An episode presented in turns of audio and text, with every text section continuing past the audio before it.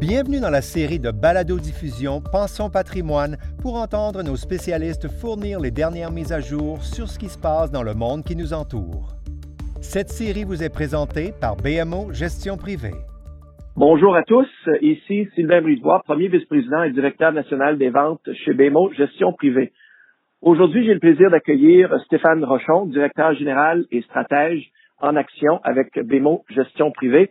En plus euh, d'être une ressource très appréciée de ses collègues à la BMO, Stéphane est aussi très populaire parmi notre clientèle. Stéphane, tu présentes toujours une opinion pertinente sur les conditions de travail, sur la stratégie à entreprendre. Et comme tu le sais, la pandémie a de grandes répercussions sur le marché.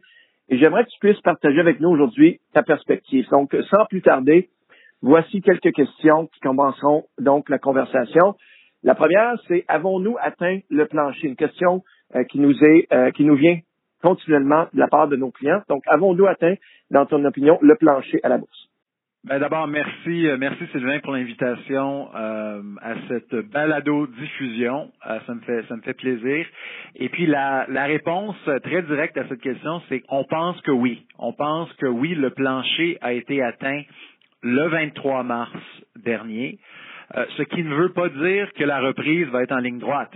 Euh, donc, c'est clair qu'il va quand même y avoir un élément de volatilité qui va rester dans les marchés.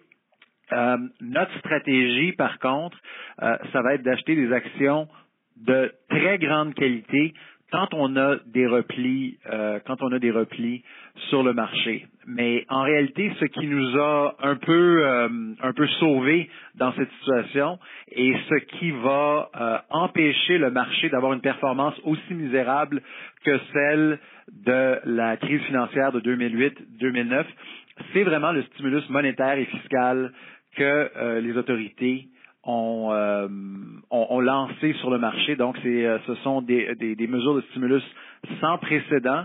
Euh, on parle de plus de 8 trillions de dollars à date euh, globalement. Et c'est ce qui permet à l'économie et, et, surtout aux consommateurs et aux petites et moyennes entreprises euh, de rester viables pendant euh, ce, ce, ce, gel économique finalement, jusqu'à ce qu'on ait une certaine reprise, une relaxation des mesures de distanciation.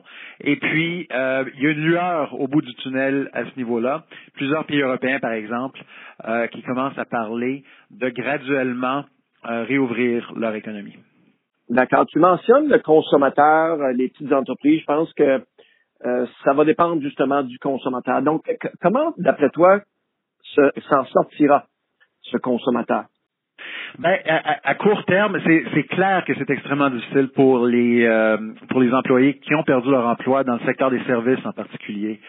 Euh, euh, la restauration, euh, secteur, euh, secteur loisirs, tout ça, mais, mais aussi dans d'autres dans d'autres entreprises. C'est pour ça que les programmes d'assistance aux employés, les chèques du gouvernement finalement sont sont essentiels.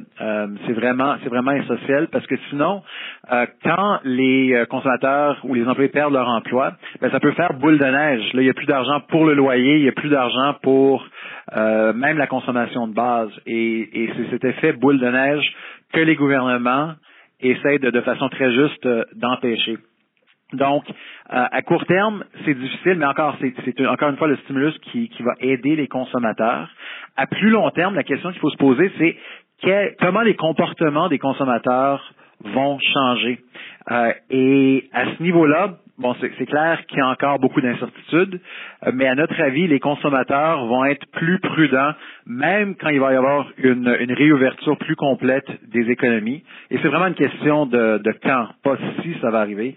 Euh, c'est clair que ça va arriver à, à notre avis, mais les, euh, le, le, le taux d'épargne va augmenter. Je pense que les consommateurs en général, même ceux qui sont plus nantis, euh, vont être plus prudents dans les dans les grandes dépenses. Euh, et donc ça, ça va affecter euh, la composition euh, du PIB, le, le, la composition des, des, dépenses en général, et ça pourrait avoir un effet quand même euh, très fort sur les différents secteurs de la consommation. Alors, de notre point de vue, je pense que le meilleur endroit d'un point de vue d'investissement, c'est la consommation de base. Pensez à des, compagnies comme, Costco, euh, plusieurs autres aussi. On pense que ce genre de compagnie euh, va très bien s'en sortir et, en fait, il y a plusieurs compagnies de consommation qui vont sortir plus fortes de cette crise. Pensez à Amazon, par exemple, qui est une compagnie qu'on recommande depuis plusieurs années. En parlant de certains secteurs qui sont positifs, ça serait euh, d'oublier certains secteurs si on ne parle que, que, des positifs. Il y a des secteurs qui ont été affectés négativement. On parle du secteur de l'énergie. Euh, pour un investisseur canadien, c'est un petit peu plus proche des yeux. Donc, euh, d'après toi, les récentes mesures que l'OPEP euh, a apportées pour l'industrie du pétrole en général et pour le Canada, est-ce que c'est suffisant? Puis est-ce que tu pourrais nous partager quelques de tes pensées à ce sujet? Ben, malheureusement, c'est nécessaire, mais ce n'est pas suffisant. alors, c'est clair que l'OPEP devait faire quelque chose parce que le choc de la COVID-19, c'est vraiment un choc sur la demande du pétrole parce que les avions sont presque vides. Il y a très peu de gens sur les routes euh, dans les pays, euh, certainement dans, les pays développés. Donc, on parle d'une élimination euh, vraiment majeure de, la demande de pétrole à plusieurs niveaux. Donc, euh, ça, c'est le, premier choc. On a la guerre des prix qui a été entamée entre la Russie et l'Arabie saoudite au pire moment possible. Euh, ils ont maintenant euh, un peu renversé cette décision avec l'accord pour une coupure de l'offre du pétrole. Donc, oui, c'est un pas nécessaire, mais encore une fois, ce n'est pas suffisant. On pense qu'il va falloir qu'il y ait d'autres réductions de production, mais des réductions volontaires cette fois-ci, surtout aux États-Unis où les coûts de production sont quand même très élevés et certainement loin au-dessus euh, des prix du pétrole actuel. Euh, le, marché du gaz naturel est complètement différent, évidemment. Euh, il y a un peu plus de bonnes nouvelles de ce côté-là, ce qui devrait aider certains des producteurs, mais, mais, ce qui est clair, c'est que la chute, la dégringolade finalement du prix du pétrole, c'est un négatif, c'est absolument un négatif pour l'économie canadienne. Et encore une fois, euh, c'est là où le gouvernement fédéral devra appuyer des provinces comme l'Alberta, la Saskatchewan, euh, Terre-Neuve, Terre-Neuve aussi. Mais il ne faut pas oublier une chose, parce que c'est sûr que tout semble extrêmement négatif en ce moment. Quand on parle du secteur des matières premières, et le pétrole est évidemment une, matière première, euh, on a vu plusieurs épisodes historiques de volatilité et les prix ont toujours fini par remonter. Le, mot d'ordre, finalement, c'est que euh, le meilleur remède pour des bas prix, ce sont les bas prix. Ben, les prix sont euh, vraiment bas en ce moment. Donc, euh, je me permets une clarification. On a parlé cette semaine, les médias en ont beaucoup parlé d'un contrat de pétrole, en fait, qui a été qui a été dans le négatif. Peux-tu prendre un instant pour nous expliquer un petit peu comment ça se passe, ça, puis qu'est-ce que ça veut dire? Oui, euh, et ça, ça, ça, fait, ça fait les manchettes. Euh, c'est très, euh, donc ça, ça rend les gens très perplexes quand ils voient ça. Ils disent comment le pétrole peut être négatif? Bon, d'abord, c'est les contrats de futures. Donc c'est pas, c'est pas le pétrole physique comme tel dont on parle. Euh, c'est donc un contrat futures pour la livraison future de pétrole.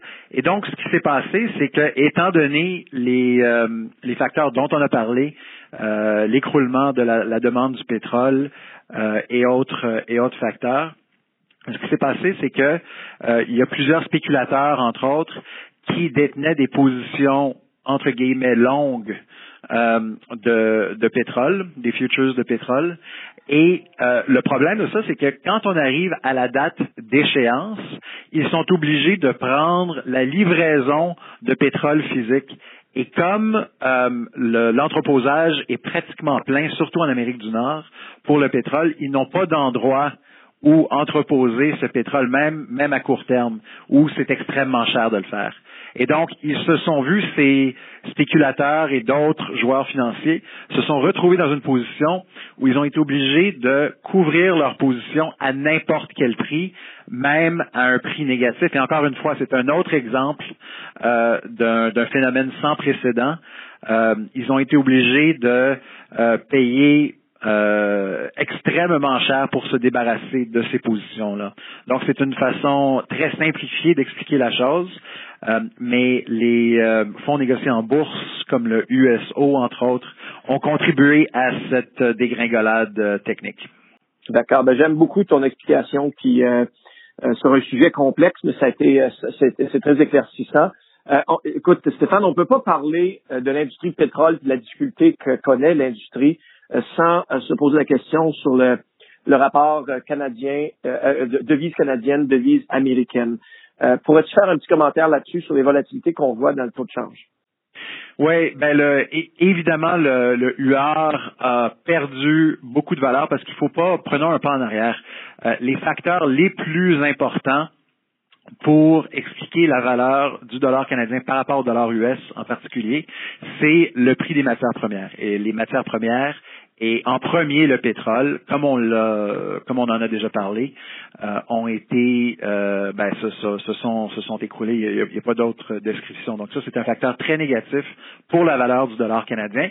Puis ensuite, il y a les différentiels de taux d'intérêt. Donc les taux d'intérêt à court terme, quand le Canada a des taux d'intérêt à court terme plus élevés que les taux américains, ben ça, ça a tendance à attirer le capital vers le Canada, ce qui a un effet positif sur le dollar canadien. Mais en ce moment, on se retrouve dans une situation où les taux d'intérêt sont pratiquement à zéro partout au monde. Donc, ce n'est pas euh, un avantage euh, comparatif pour le Canada non plus. Donc, c'est clair que le dollar canadien a été sous pression. Ça, c'est pas, euh, c'est pas, c'est pas une grande surprise.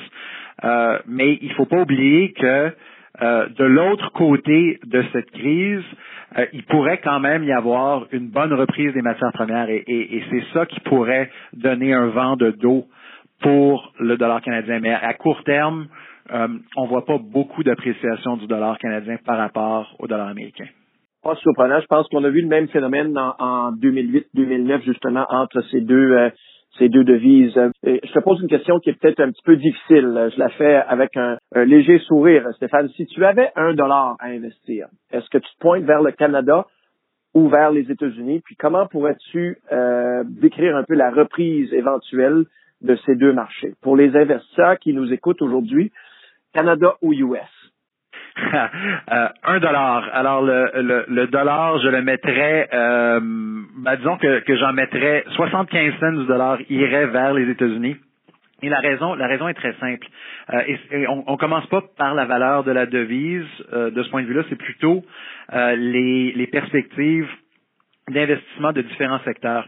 Et c'est clair de notre point de vue que le marché américain a des sociétés de plus, de beaucoup plus grande qualité et de ben, beaucoup plus puissante quand on parle de la technologie, du secteur de la santé et euh, du secteur de la consommation de base. Et donc, euh, c'est vraiment des secteurs qu'on préconise en ce moment. Donc, euh, je pense que le marché américain est incontournable quand on parle à ça. Le secteur de la santé en particulier, il y a presque pas de, de choix au Canada, alors qu'il y a des grandes sociétés pharmaceutiques et de biotechnologie aux États-Unis euh, qu'on aime qu'on aime beaucoup. Euh, parlez à votre conseiller financier pour avoir des recommandations euh, spécifiques, mais ça, ce sont des secteurs qu'on aime beaucoup. Au Canada, euh, évidemment, on aime les orifères en ce moment, le secteur de l'art en général, à notre avis, encore pas mal de place pour l'expansion. Alors, on garderait, on garderait une partie du dollar pour le marché canadien, mais de façon très sélective. Eh, merci Stéphane pour l'expertise et puis la façon euh, de démystifier les questions qu'on se demande aujourd'hui. Je crois que tu as, bien réussi avec un grand succès qui nous a donné l'heure juste. La situation évolue rapidement, évidemment. Alors, j'espère poursuivre la conversation avec toi dans un prochain euh, balado, si tu me le permettras. Pour nos clients qui nous écoutent, encore une fois, n'oubliez pas de rester en contact avec vos conseillers en placement. La communication sera toujours clé, euh, comme on l'a mentionné auparavant. Surtout, prenez soin de vous, restez en santé, passez une belle journée. À bientôt. Stéphane, merci et merci à tous, à tous euh, qui ont écouté aujourd'hui. Merci Sylvain. Cette série de balado-diffusion vous a été présentée par BMO Gestion Privée. Nous vous invitons à vous joindre à nous à nouveau.